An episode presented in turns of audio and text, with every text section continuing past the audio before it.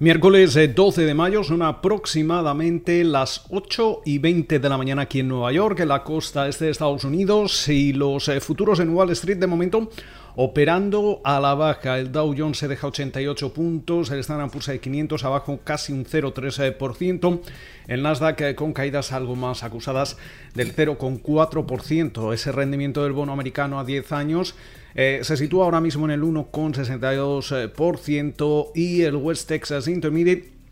se transa en los 66,16 dólares el barril. Todas las miradas están atentas a ese dato de inflación que vamos a conocer en aproximadamente 10 minutos después de que los miedos eh, sobre las eh, presiones en los eh, precios, esa inflación que la Reserva Federal continúa manteniendo o defendiendo que será transitoria, eh, parece que el mercado no lo interpreta así, por eso hemos estado viendo cómo durante las últimas eh, jornadas, especialmente durante la sesión eh, del martes, los principales indicadores se registraban eh, ventas, especialmente el Dow Jones y unas ventas que también estuvieron lideradas por las eh, grandes eh, tecnológicas. Mientras tanto, durante la jornada de hoy también vamos a estar atentos a Washington porque el presidente de Estados Unidos, Joe Biden, va a mantener una primera reunión con los cuatro principales líderes del Congreso.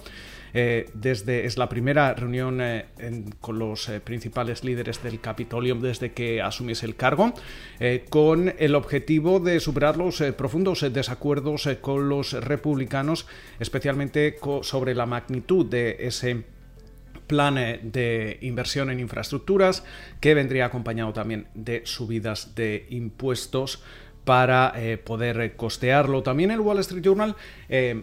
hace un, análisis sobre cómo los aranceles estadounidenses han provocado un eh, fuerte descenso de las importaciones eh, procedentes de China y además cambios significativos en los eh, tipos de bienes que en estos momentos los estadounidenses compran del gigante asiático. Mientras tanto, en noticias empresariales importante también como Amazon ha estado un golpe a los esfuerzos de la Unión Europea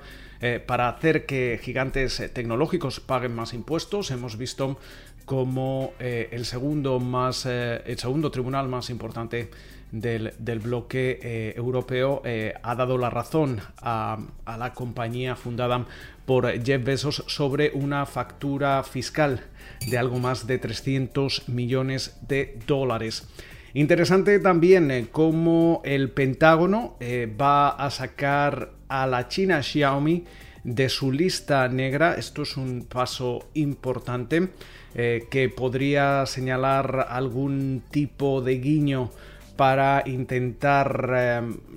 reforzar esa maltrecha relación entre Washington y Pekín. Eh, por su parte, también hemos eh, conocido como Uber y Lyft van a ofrecer viajes gratuitos a los centros de vacunación de COVID-19 hasta el próximo 4 de julio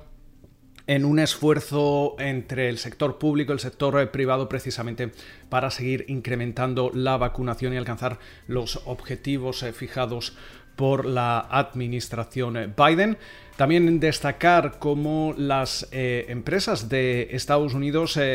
continúan y se preparan para lanzar una oleada de recompras de, acciones. hemos visto como en los cuatro primeros meses de, este año la recompra de, la recompra de acciones alcanza ya los 484 mil millones de dólares, la cifra más alta en al menos dos décadas, según los datos de, de Goldman Sachs. Eh, también destacar cómo las debacles eh, que hemos visto durante los últimos dos días en, bolsa están afectando especialmente a las eh, compañías eh, que se han estrenado recientemente, como por ejemplo The Honest Company, DoorDash, entre otras, que, tocan mínimos incluso por debajo del precio de, salida en su cotización debido a esa, a esa venta generalizada que vemos en el mercado y los miedos a la inflación. Con lo cual, muchísimas eh, referencias para comenzar esta jornada de miércoles. Esperamos eh, que pasen ustedes una feliz eh, sesión y nos volvemos a escuchar durante la mañana del jueves.